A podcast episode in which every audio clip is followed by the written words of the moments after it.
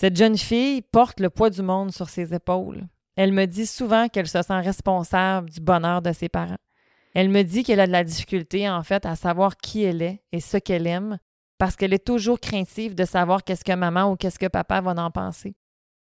Bienvenue sur le podcast Corsé, le podcast qui parle de coparentalité. Que tu sois en couple ou séparé, ou que tu aies toute autre forme de coparentalité, sache que je suis là pour t'aider à former une équipe sécurisante avec ton coparent.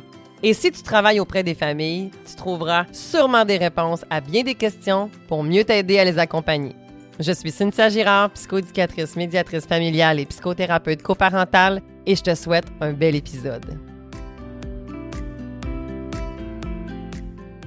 Le 16 février, avec Mélanie Bilodeau, on va faire un webinaire ensemble. Et le webinaire, c'est sur comment être une équipe de parents sécurisante pour ses enfants.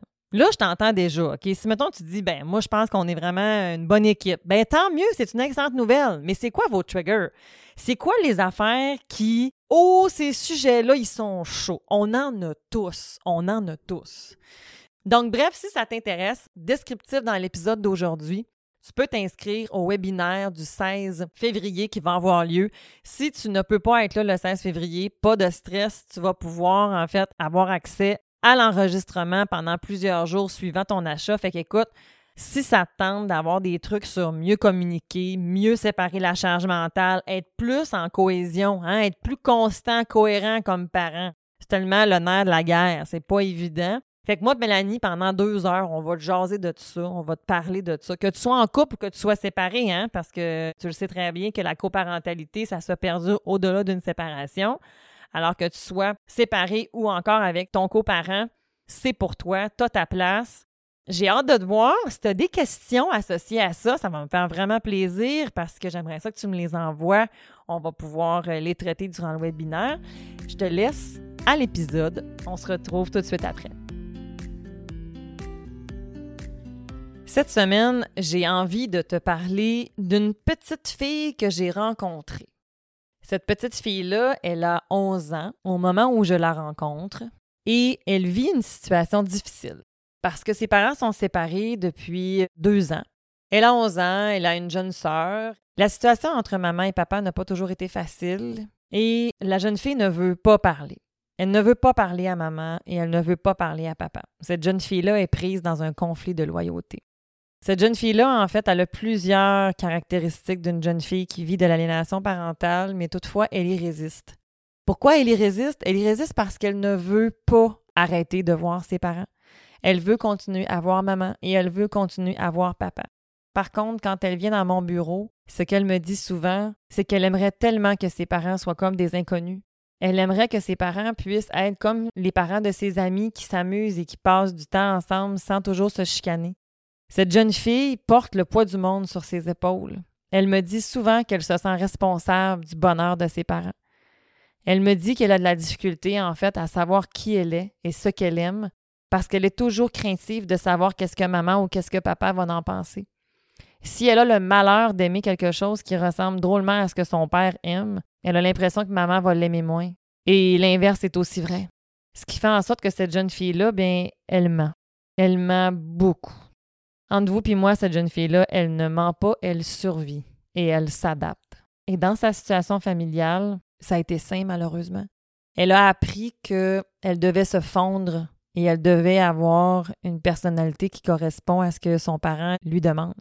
Alors quand elle est avec papa, elle a un style vestimentaire particulier, elle a parfois des mimiques particuliers et quand elle est avec maman, elle est toute une autre jeune fille. Les périodes de transition, donc les moments où est-ce qu'elle transfère d'une maison à l'autre, sont pour elle extrêmement anxiogènes. Heureusement, depuis que les parents font les échanges du temps parental à l'école, la jeune fille se porte vraiment mieux. Elle dit aimer ces moments-là parce qu'elle n'a pas de témoin. Au niveau des activités, cette jeune fille-là, en fait, aime bien les activités qui sont tout de suite, tout de suite après l'école ou qui sont sur l'heure du dîner. Comme ça, ça occasionne pas, en fait, qu'elle a à croiser les parents elle a l'impression qu'elle a son monde à elle. Cette jeune fille-là, elle m'inquiète parce que dans ses relations sociales, c'est extrêmement difficile. Et elle me le nomme qu'elle ne comprend pas pourquoi, dès qu'ils se retrouvent plus que deux, elle n'arrive pas à maintenir ses amitiés. On a appris ensemble qu'elle se faisait toujours un caméléon. Elle devenait caméléon. Le problème, c'est qu'elle joue une game. Cette jeune fille-là devient une manipulatrice hors pair. Elle apprend à se fondre et à transformer la réalité pour atteindre ses buts. Dans sa famille, ça lui a permis de survivre. Mais dans ses relations sociales, ça amène ses amis à douter d'elle, à pas avoir l'impression qu'ils peuvent avoir confiance, ça amène beaucoup de conflits, et elle en souffre de ça. Cette jeune fille-là, elle est prise dans le conflit de loyauté, et ça se perdure et ça a des impacts dans sa famille, dans ses amitiés. Récemment, je voulais organiser une rencontre avec sa mère et avec son père, en individuel, parce qu'il n'est clairement pas question que je mette ces deux parents-là dans le même bureau. Ils n'ont pas les capacités de le faire actuellement. Est-ce qu'un jour ils vont l'être? Je ne le sais pas. Avant, ils voulaient rien savoir de se retrouver les deux en même temps avec moi dans mon bureau. Maintenant, ils acceptent de le faire en virtuel. Donc, on a déjà fait des gains. il faut savoir que dans ce genre de suivi-là, il faut être patient. Ça prend beaucoup de temps. Si je reviens à la petite demoiselle, elle ne voulait rien savoir. Il est venu un moment où est-ce que j'en ai parlé avec ses parents, parce que bien entendu, ses parents me demandent toujours avoir du feedback, mais je leur explique que leur fille n'accepte pas que je leur parle de grand-chose. Parce qu'elle a peur des représailles, en fait. Elle a peur qu'on la requestionne. Cette jeune fille-là a vécu une expertise psychosociale très douloureuse et elle a été beaucoup, beaucoup questionnée par la suite. Alors, elle a un peu euh, le traumatisme des intervenants, je vous dirais. Après plusieurs mois d'intervention, elle et moi, elle a fini par me faire confiance, j'ai dû être patiente et adapter mes interventions. Elle a testé beaucoup de choses dans mon bureau pour finir par se rendre compte que ben, je l'aimais d'amour inconditionnel comme j'aime tous mes clients, même quand ils sont plus difficiles, parce que je crois au changement. Sinon, je ne ferais pas le travail que je fais, c'est sûr. Mais la belle demoiselle, en fait, est venue un moment où est-ce que je lui ai expliqué que je respectais son choix, qu'elle, elle, elle ne veuille pas parler, mais maman et papa, eux, il y avait des choses à lui dire. Bien sûr, elle n'était pas super d'accord avec mon idée à ce moment-là. Toutefois, si j'avais continué comme ça, j'aurais augmenté le conflit de loyauté puisque cet enfant-là, il y avait de la pression autour d'elle de plus en plus. Alors, pour arriver à ce que soit dégagé de certains sujets, j'ai travaillé en amont avec les parents pour que les parents puissent, eux, nommer des choses à leur enfant. Des choses comme probablement, ma chérie, que tu te sens pris entre maman et papa. Probablement que parfois, quand maman a dit des choses comme ça sur papa, ça te fait de la peine. Probablement que quand papa il fait ce regard-là, tu peux te sentir mal à l'aise.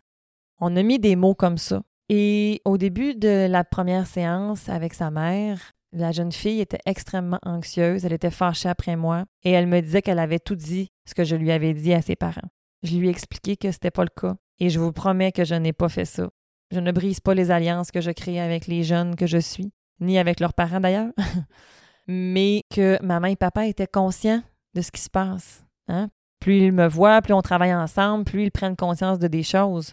Mais pour aider à apaiser, pour aider à ce qu'on puisse avancer, il faut qu'on nomme des affaires. C'est des affaires plates qu'on a à nommer. Puis je le sais que c'est pas facile, mais on doit tolérer le malaise dans un milieu sécuritaire comme mon bureau pour pouvoir arriver à avancer.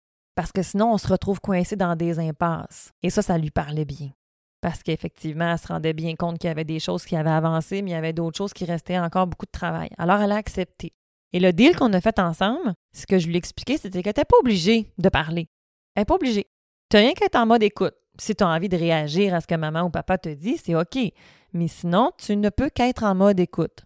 Et bien entendu, comme par magie, comme bien des enfants parfois, ben justement, la magie a opéré et quand sa mère, dans un premier temps, parce que ça a été dans ce contexte-là, s'est mis à lui parler puis à lui dire des choses, cet enfant-là s'est mis à s'ouvrir. Et elle a nommé plusieurs affaires, dont un thème qui lui faisait extrêmement peur et qu'elle ne voulait pas parler. Et quand elle a eu terminé, je lui ai demandé comment elle se sentait. Et elle m'a dit Merci, je me sens libérée. Et ça, pour moi, ça n'a pas de prix. C'est pour ça que je fais le travail que je fais. C'est pour ça que si tu m'écoutes en ce moment, puis que toi aussi, tu as l'impression que ton tout petit ou ta petite tout petite ou ta grande, OK, est coincée, nomme-le.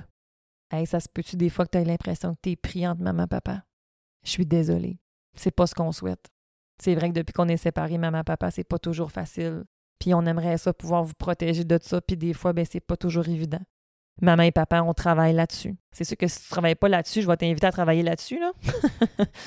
Parce que, au même titre que je l'ai fait avec la cocotte, je vais t'inviter à le faire avec toi, tolérer le malaise. Accepter de devoir avoir des discussions difficiles, douloureuses, mais dans l'objectif qui est d'avancer. Bien entendu, je t'invite à être accompagné par une personne compétente et professionnelle spécialisée dans ce genre de situation-là pour être capable de pouvoir avoir les bons outils être bien accompagné, c'est extrêmement important parce que je le sais que ce sont des suivis qui sont très énergivores, mais ils donnent des résultats. Alors sur ce, je vous laisse. Si tu aimerais profiter d'un de mes services, conférences, webinaires, formations, sache que tu peux utiliser le code promo podcast Corsé. Et c'est juste pour les auditeurs de Corsé. Si tu crois que toi ou quelqu'un pourra en bénéficier, fais découvrir mon podcast. Oublie pas, le 16 février, moi et Mélanie Bilodeau, on est en webinaire. Si ça t'intéresse, le descriptif est dans l'épisode d'aujourd'hui. Sinon, sur mon site web ou sur le site web de Mélanie Bilodeau, tu vas trouver toutes les informations. Passe une belle semaine. On se revoit bientôt. Bye bye!